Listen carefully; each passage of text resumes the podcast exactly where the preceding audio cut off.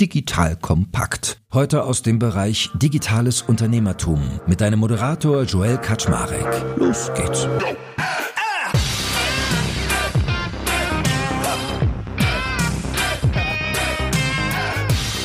Hallo Leute, mein Name ist Joel Kaczmarek. Ich bin der Geschäftsführer von Digital Compact und heute tauchen wir wieder ein in die Geheimwelt der Investoren. Und mit wem könnte man das besser machen als mit meinem lieben Freund Christian Leibold von Headline. Also ich glaube, Christian ist einer der versiertesten und ich finde persönlich auch ehrlich gesagt witzigsten Investoren dieses Landes.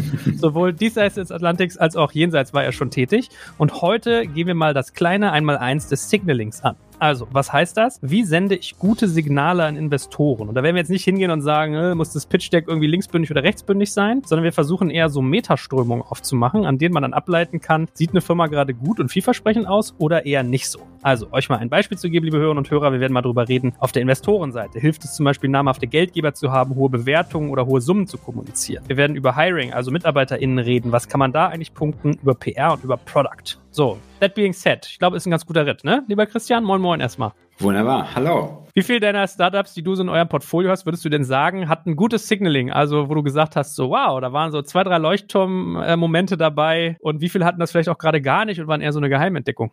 Also über die letzten Jahre hat sich die Anzahl derer, bei denen das Signaling gut war, sehr stark erhöht. Früher war es eher so, dass man versucht hat, dazu beizutragen, aber die in Anführungszeichen Spielregeln haben sich inzwischen rumgesprochen. Insofern ist es jetzt so, dass eigentlich sehr viele Firmen das auch schon gut beherrschen und eben ganz gut wissen, welche Signale man sozusagen senden sollte und welche vielleicht eher nicht. Ich meine, du hast mal im Privaten zu mir so schön gesagt, manchmal ist es halt die Aufgabe eines Gründers, dass das Fundraising schon so der erste Lackmustest ist. Also gibt doch immer in, in Hollywood, wenn die so Western gemacht haben, gab es doch immer die Saloons, die in Wirklichkeit nur so eine Holzwand waren, die dann, glaube ich, auch mal auf Charlie Chaplin runtergefallen sind, wo hinten dran eher nur noch so Holzwerk war und du hast ja so schön gesagt, ja, der Beton ist noch nicht geliefert, du musst es aber schon so verkaufen, als wenn es schon so ein äh, Zehnstöcker irgendwie in New York ist, auf dem Werden zum irgendwie 40-Stöcker. Also ich glaube, es ist schon mittlerweile so eine Kernfähigkeit, die man irgendwie auch braucht, ne? dass man so diese Signale setzen kann nach außen. Absolut. Also ich sag mal so, es ist natürlich ganz entscheidend wichtig, dass man andere von seinem Konzept, von seiner Idee, aber letztlich auch sozusagen von der eigenen Inspiration und Motivation überzeugen kann, weil die Leute, die einem dann folgen, seien es Investoren oder zukünftige Mitarbeiter, die müssen ja daran glauben, dass man da was Großes aufbauen kann. Und da muss man am Anfang sicherlich den richtigen Mittelweg finden zwischen sozusagen sehr selbstbewusst darstellen, wo man hin will, auf der anderen Seite aber natürlich auch nicht überverkaufen. Man darf keine Luft verkaufen, aber man muss eben schon ganz klar wissen, wo soll die Reise hingehen, was sind die Schritte. Und ein Fehler, den ich zum Beispiel früher vor allem häufig gesehen habe, war, dass die Leute dann gesagt haben, ja, also lieber VC, wenn du uns dein Geld gibst, dann kündige ich auch meinen Job. Ja, das ist zum Beispiel ein Signal, das möchte man nicht senden, weil das heißt eben, da wartet jemand aus der sozusagen Sicherheit des Jobs, bis er wiederum das Geld gesichert hat, um dann das in Anführungszeichen Abenteuerunternehmer zu starten, was dann eben schon den ersten Abenteuercharakter verloren hat, nämlich initial erstmal Finanzierung sicherzustellen. Also wichtig ist für den Investor eigentlich schon immer zu sehen, dass die Gründerinnen der Gründer absolut committed sind auf das, was sie machen, sich dem jetzt verschrieben haben und da sozusagen wirklich dafür brennen. Jetzt kommt ein kleiner Werbespot. Aufgepasst! Wusstest du, dass HR-Teams heutzutage mit mehr Aufgaben denn je konfrontiert sind? In der aktuellen Studie HR Trends, die Zukunft der Personalarbeit 2024 von Sage, wurden HR-Teams aus sieben verschiedenen Ländern und über 20 Branchen befragt, um top aktuelle Insights in der Entwicklung des Personalwesens zu geben. Sage entwickelt HR-Tools und Software für dein Unternehmen, um Lohnabrechnungen, Personalmanagement, Buchhaltung und mehr zu vereinfachen. So, und die Studie von Sage zeigt unter anderem, dass ganze 91% der HR-Teams angeben, dass ihre Arbeit Arbeitsbelastung im letzten Jahr zugenommen hat, aber gleichzeitig glauben 79 Prozent der Befragten, dass Automatisierung ihre Prozesse zukünftig verbessern und Zeit sparen kann. Ebenfalls spielt auch KI eine große Rolle. Derzeit nutzen etwa ein Drittel bereits Chatbots wie ChatGPT in ihren Prozessen und circa drei Viertel der PersonalleiterInnen sind sich bereits sicher, dass KI die Arbeitsweise im HR revolutionieren wird. Du merkst, die Studie ist vollgepackt mit Statistiken, überraschenden Erkenntnissen und Tipps für HR-Führungskräfte, die vorankommen wollen und zeigt eine Momentaufnahme der sich stetig wandelnden Rolle von HR heute. Am besten schaust du dir die Studie HR-Trends, die Zukunft der Personalarbeit 2024 selbst an. Unter digitalkompakt.de slash Sage, S-A-G-E, kannst du sie dir komplett kostenlos herunterladen. Und wie immer findest du alle Infos auch auf unserer Sponsorenseite unter digitalkompakt.de slash Sponsoren. Werbung Ende.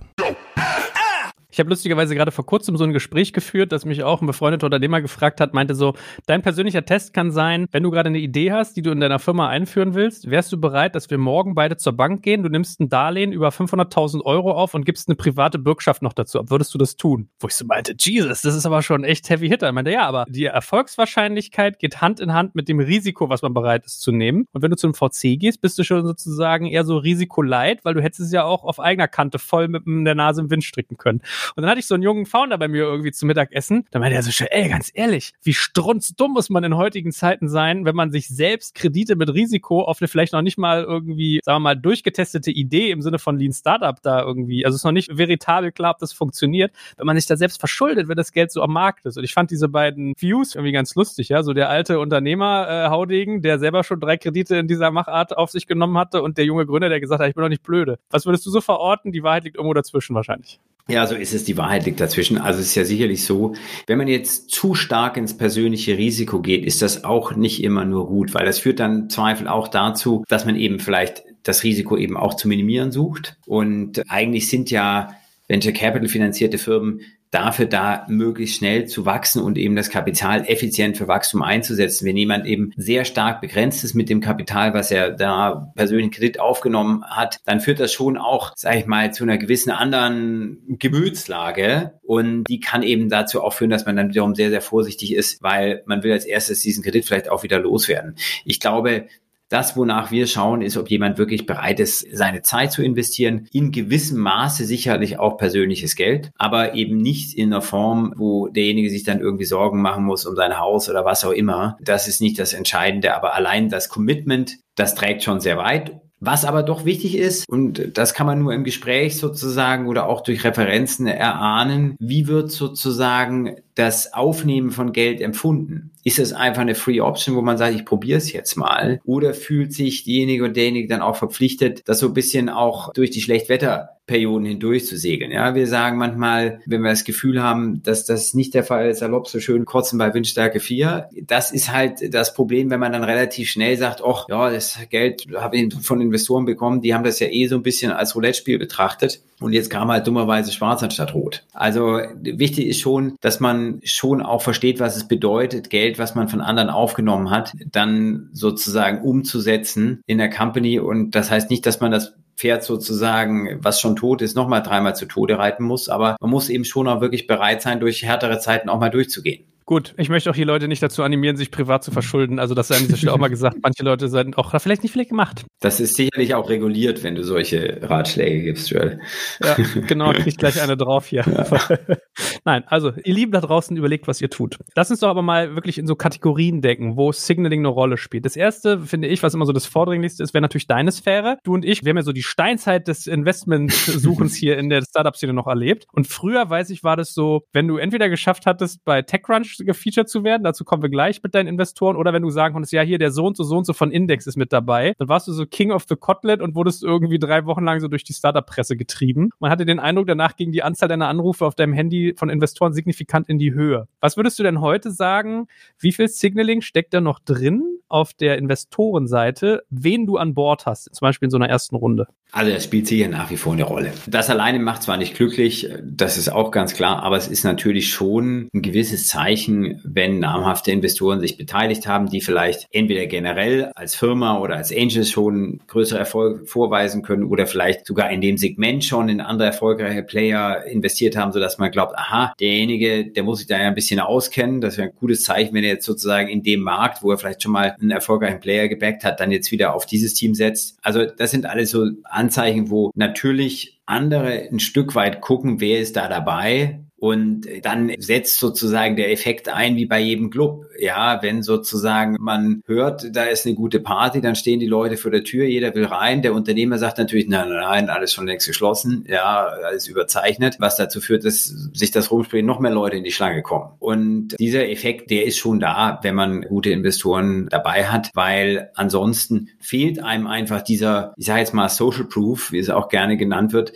dass eben bestimmte bekannte Namen, sei es institutioneller Art oder individueller Art eben schon in der Cap-Table sind. Kann man das eigentlich irgendwie steuern? Man kann das insoweit natürlich nur steuern, dass man sehr strategisch ist in der Ansprache, dass man sich sehr genau überlegt, welche Investoren wären denn die richtigen für mich, würden also erstmal natürlich, sage ich mal, von so einfachen Kriterien wie von der Phase und so weiter dazu passen, aber dann auch eben, wir haben vielleicht ähnliche Geschäftsmodelle finanziert, sind generell in dem Bereich aktiv, ja, machen relativ viel und dass man da eben anfängt und versucht sozusagen den Anker auszuwerfen. Und dann, wenn man eben einen Investor hat, dann hat man schon mal sehr viel erreicht, weil dann kann man sagen, okay, lieber Investor XY, mit wem investierst du eigentlich gerne zusammen? Ja, dann kann man zu denen hingehen. Also bei Business Angels funktioniert das eigentlich sehr, sehr gut. Wenn man da ein, zwei namhafte hat, dann sind die eigentlich in der Regel gern bereit zu sagen, okay, mit Z investiere ich gerne zusammen. Und ratzfatz hat man dann das Syndikat beisammen. Und bei VCs, wenn man mehrere in der Runde haben möchte, funktioniert es im Wesentlichen ähnlich. Das heißt, das Entscheidende ist, den ersten zu kriegen. Ab dann gibt es eigentlich einen Dominoeffekt. Ich wollte dich das gerade fragen, wenn dieser Domino Day einsetzt, machen die Leute eigentlich noch ihr Hirn an? Also guckt jeder noch mal genau rein oder ist es ein bisschen wie bei so einem Boys Club? Ah, der Dings hat ja schon drauf geguckt, wenn der dabei ist, dann muss es ja was Gutes sein. Der hat mich beim Golfen angerufen und gesagt, voll vielversprechend und so weiter und so fort. Oder guckt da jeder wirklich gewissenhaft hin? Weil ich habe noch so ein, so, weißt du, Movinga ist so das Beispiel, was ich noch im Kopf hatte, wo ich so den Eindruck hatte, da ist irgendwann ein Investor nach dem nächsten reingegangen und irgendwann nach hinten raus hat man vergessen, noch mal ein paar Fragen zu stellen. Ja, gut. Also dafür gibt es natürlich in der Geschichte des Venture Capitals viele Beispiele. Theranos und so weiter, wahrscheinlich eines der prominentesten. Also diese Themen, wo sozusagen sich so ein bisschen immer der eine auf den anderen verlässt, das gibt es immer wieder und in jedem Maßstab. Ich glaube, per se ist das erstmal nichts Schlechtes. Also unter Business Angels zum Beispiel, wenn da etablierte Netzwerke sind, da hat vielleicht gar nicht jeder den Anspruch für sich selber immer wahnsinnig tiefe Due Diligence zu machen, sondern da ist das Vertrauen in den einzelnen Investor durchaus durchaus auch eine Effizienzmaßnahme, dass man sagt, wenn der X sich das genau angeschaut hat, den kenne ich gut, dem vertraue ich, ja, dann brauche ich das nicht auch noch anschauen, sondern dann segel ich damit und das nächste Ding gucke ich mir an und sage dem X wieder Bescheid und dann kommt der mit. Das heißt, das ist per se erstmal nichts Schlechtes. Ich glaube, in dem Moment, wo man Geld von Dritten verwaltet, also institutioneller Invest ist, sollte man das nicht mehr machen. Da sollte man schon immer selber hinschauen und eher sozusagen jemand anderen, der dabei ist, als positives Signal, wo wir dabei sind, werten. Und dann führt das vielleicht dazu, dass man das Thema priorisiert. Aber da sollte man schon immer nochmal selber genau hinschauen, um eben genau diese Ketteneffekte zu vermeiden. Also wir tun das auf jeden Fall einfach als Policy, als Grundsatzfrage, weil ich glaube, das ist man den Investoren schuldig. Und äh, dafür hat man am Ende auch eine Management-Fee, um sozusagen auch ein Team zu haben und gemeinsam die Sachen einfach anschauen zu können. Ist es eigentlich auch umgekehrt so, dass es auch negatives Signaling durch Investoren gibt? Also weiß ich nicht, kotzt ein deutscher VC zum Beispiel, wenn Softbank da irgendwie genannt wird? Oder HTGF, ist das irgendwie was Schlechtes, wenn ich den mit drin habe? Oder ist es was Gutes? Oder hängt es ab, von welcher Branche ich bin? Also generell ist negatives Signaling sehr viel schwächer als Positives, würde ich als erstes mal sagen. Zweitens, jetzt keine der genannten Namen ist irgendwie negativ. Ich glaube, es gibt allerdings vielleicht sowas wie eine persönliche Blacklist. Also jeder VC, der schon ein bisschen länger dabei ist, hat wahrscheinlich eine Reihe von Investoren, wo er sagt, mit denen möchte ich einfach nicht gerne zusammenarbeiten, das passt nicht gut. Und das kann eine Institution sein, insbesondere wenn vielleicht sozusagen die Führungspersönlichkeit einem nicht passt. Aber im Regelfall sind das auch eher einzelne Personen bei gewissen Fonds, wo man sagt, also mit dem, was weiß ich, habe ich vielleicht irgendwo eine schlechte Erfahrung gemacht, möchte ich einfach nicht zusammenarbeiten. Dann ist es natürlich negatives Signal, wenn so jemand dabei ist. Aber das ist meistens, wie gesagt, eher fast auf Einzelpersonenebene. Ich glaube, das ist insgesamt kein so großes Thema. Wie ist es beim Thema Bewertung und Investmenthöhe? Gerade zuletzt so im Fintech-Bereich habe ich das viel beobachtet, dass dann mal kommt, das und das ist jetzt ein Unicorn. Die und die haben 100 Millionen eingesammelt. Das irgendwie schnellst wachsende Unternehmen in Europa. Das Unternehmen, was am schnellsten irgendwie die 100 Millionen Funding-Folge hat, etc., etc., etc.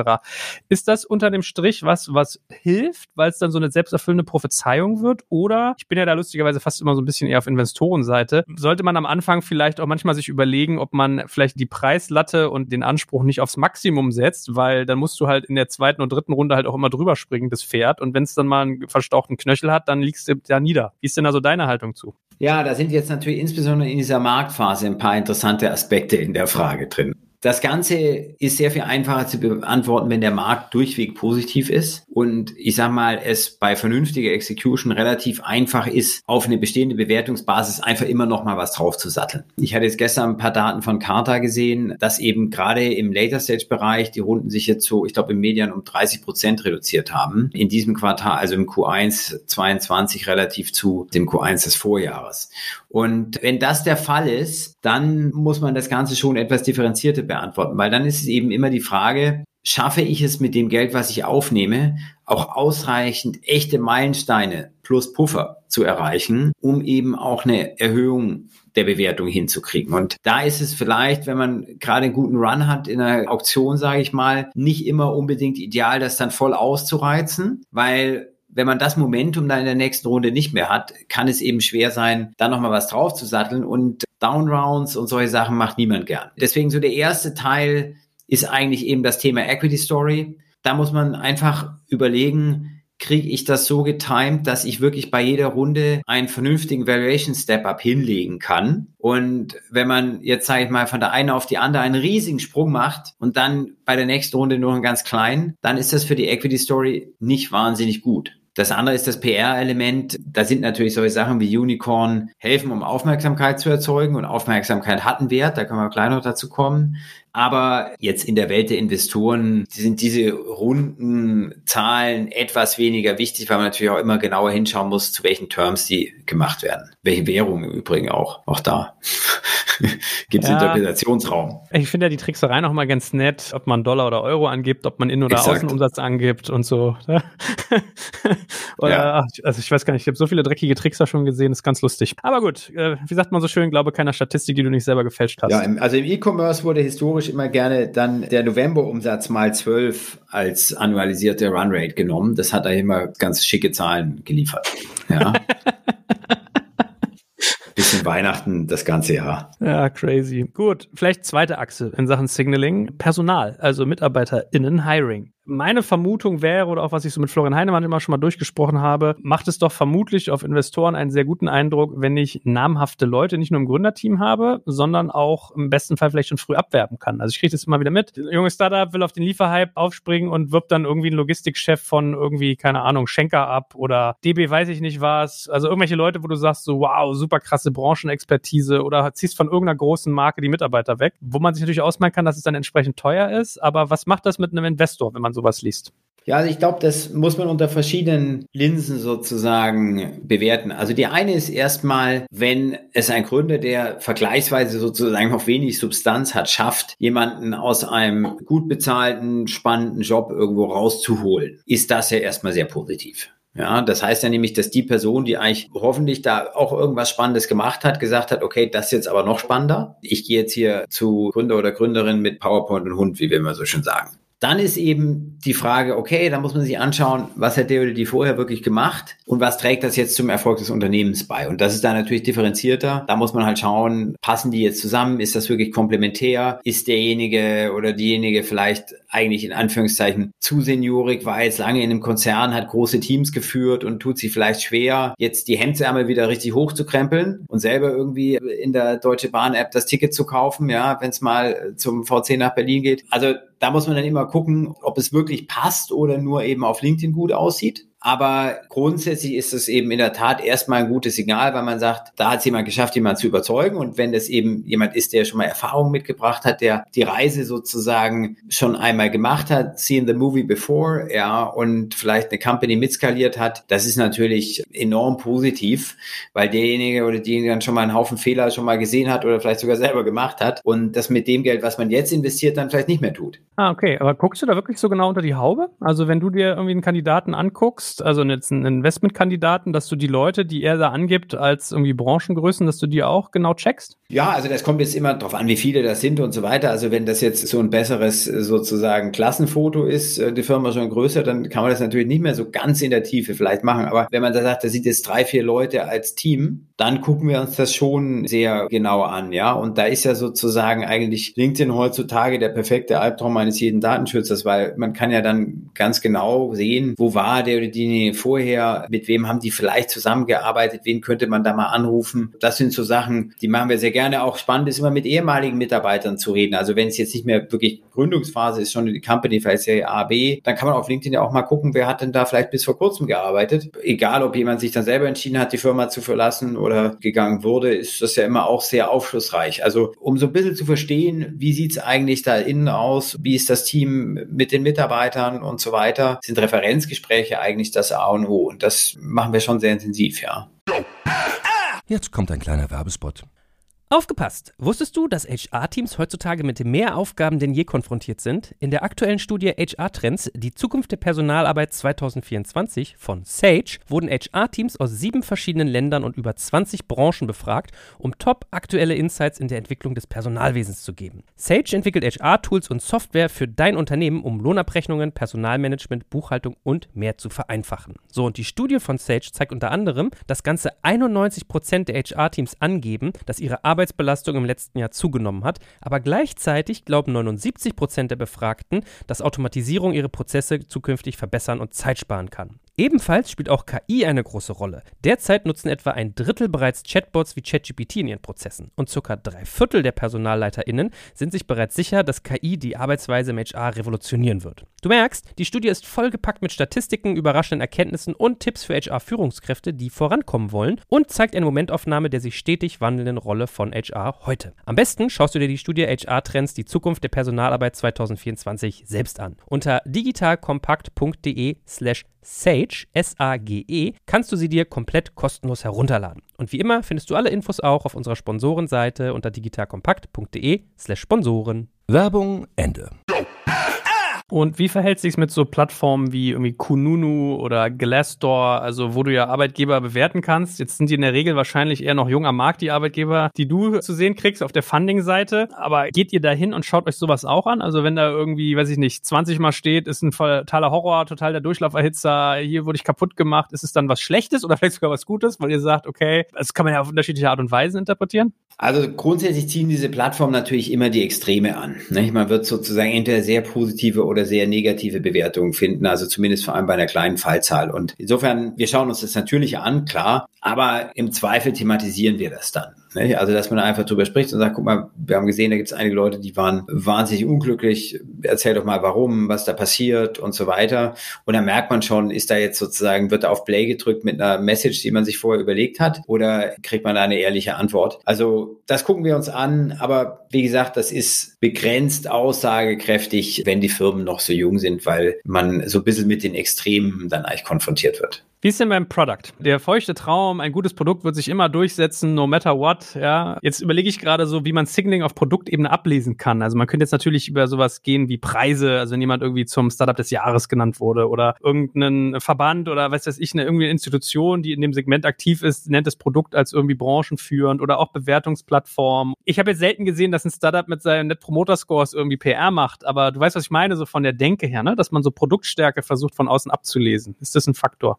Ja, also wir versuchen eigentlich immer sehr stark auf das, was wir Product Velocity nennen, zu schauen. Also wie viel hat das Team schon geschafft oder schafft das Team mit relativ geringen Ressourcen umzusetzen? Wie schnell sind die in der Entwicklung, in der Anpassung? Und sieht man eben für das Stadium der Firma, für das Geld, was investiert wurde, sieht man da eher schon viel oder eher noch wenig? Ja, ist da noch viel Slideware oder ist da schon viel umgesetzt? Ist es vielleicht auch ein schrabbeliger Prototyp, aber der schon mal funktioniert? Ja, da merkt man schon, wie so ein Team über Produkt denkt. Und da ist einfach grundsätzlich immer gut, wenn man merkt, da wird schnell umgesetzt. Das macht schon einen sehr großen Unterschied, weil am Ende schlägt Execution immer das ganze Geschwätz, sage ich jetzt mal salopp. Also es kommt am Ende ja wirklich drauf an, schafft ein Team es schnell ein starkes Produkt zu bauen, ständig zu verbessern, an den Markt anzupassen. Da sind dann Folien cool und spannend, aber je mehr man den Eindruck hat, da ist sozusagen Umsetzungsstärke, gepaart natürlich dann auch mit einer Vision, dann ist man doch schon, sage ich mal, immer positiv angetan. Was ist mit solchen Geschichten wie Logos auf der Webseite? Also wenn du irgendwie dir ein Startup anguckst und die sagen halt, dass sie irgendwie schon bei Siemens im Einsatz sind und bei Universal und die Washington Post benutzt irgendwie ihr Tool und so weiter und so fort.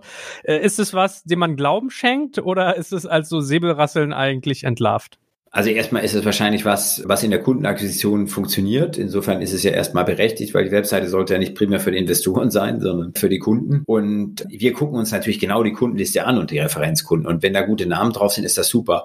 Was ich immer ein bisschen mühsam finde, ist, wenn in Präsentationen sozusagen Seite mit ganz tollen Logos ist und das ist überschrieben mit potenzielle Kunden für unser Produkt Das hat man relativ häufig, äh, ist natürlich keine wahnsinnig weiterbringende Aussage, sondern ist eben eher so äh, für denjenigen, der so in zwei Sekunden drüber flippt, soll ein Logo hängen bleiben und man hofft, dass man sozusagen die Zeile drüber nicht gelesen hat. Und das ist dann überspitzt, aber wenn man gute Kunden hat und die nennen darf, dann macht das, glaube ich, im Vertrieb Sinn, macht absolut auch bei den VCs Sinn, weil das natürlich als Referenzen auch das wieder ein Anhaltspunkt ist, wo man sagt, da hat das Team geschafft, Leute zu überzeugen. Ja, ich meine, ich habe das auch gehabt, neulich eine Folie gesehen von einem Unternehmen und da war dann irgendwie eine Frau abgebildet und dann war die irgendwie Finance Expert XYZ und dann habe ich den und gesagt, und ist das deine Mutti oder wer ist das? Ja, das ist meine Schwiegermutter. und man staunt dann schon so.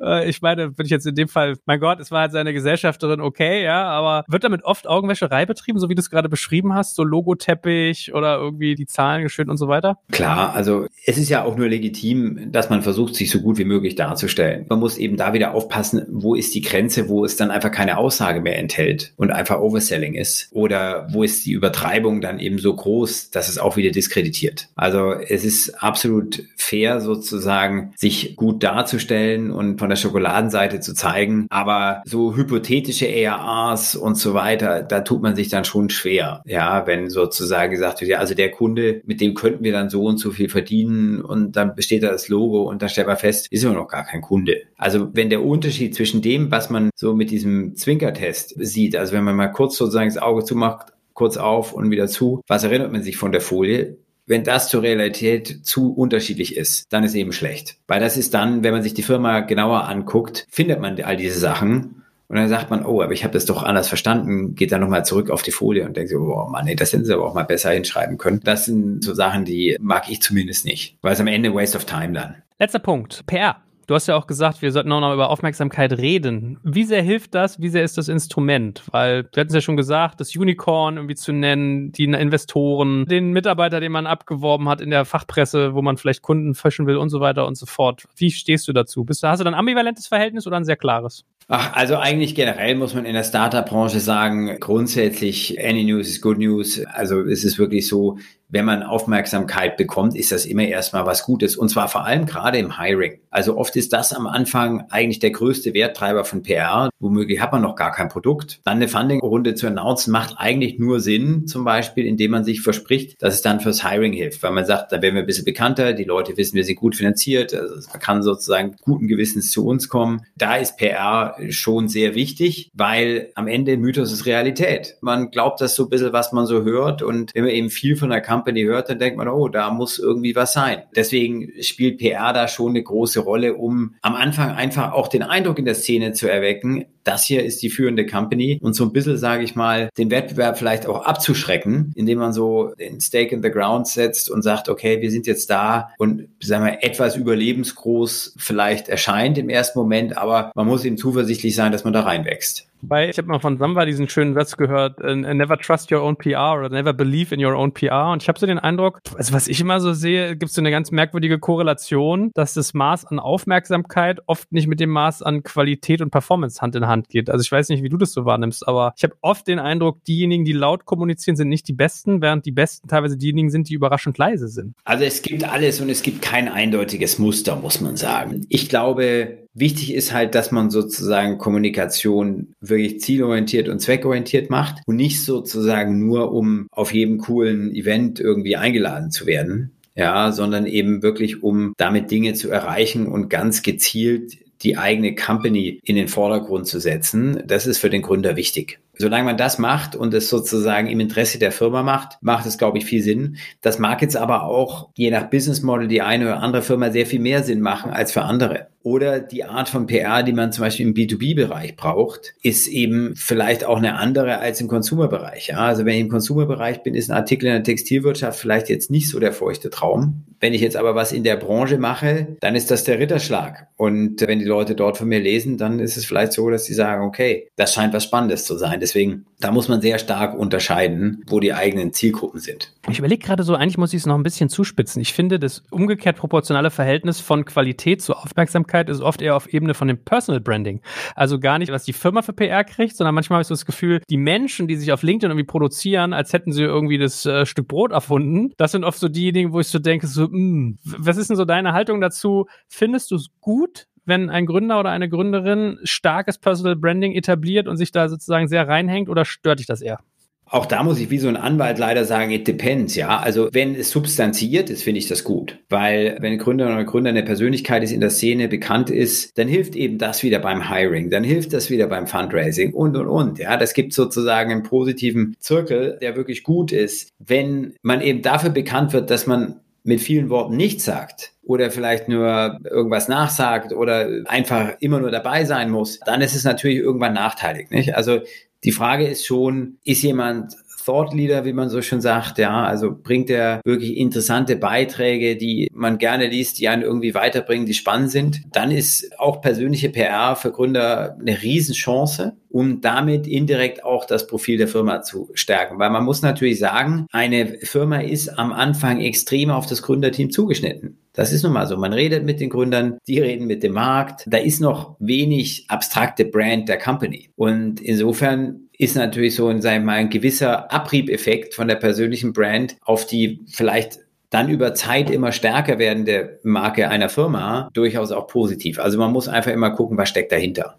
Lieber Christian, ich finde, du machst das so angenehm unaufgeregt dafür, dass man über Signaling redet und wo ja gefühlt immer alles so Haya, Popeye, alles groß und toll ist. Und äh, ja, hat mir viel Spaß gemacht, da dieses kleine Einmal-Eins einmal durchzudeklinieren. Und ich freue mich schon auf die nächste Folge mit dir. Ich glaube, ein großes Einmal-Eins zum Signaling brauchen wir nicht, aber ich glaube, wir finden ein anderes gutes Thema, oder?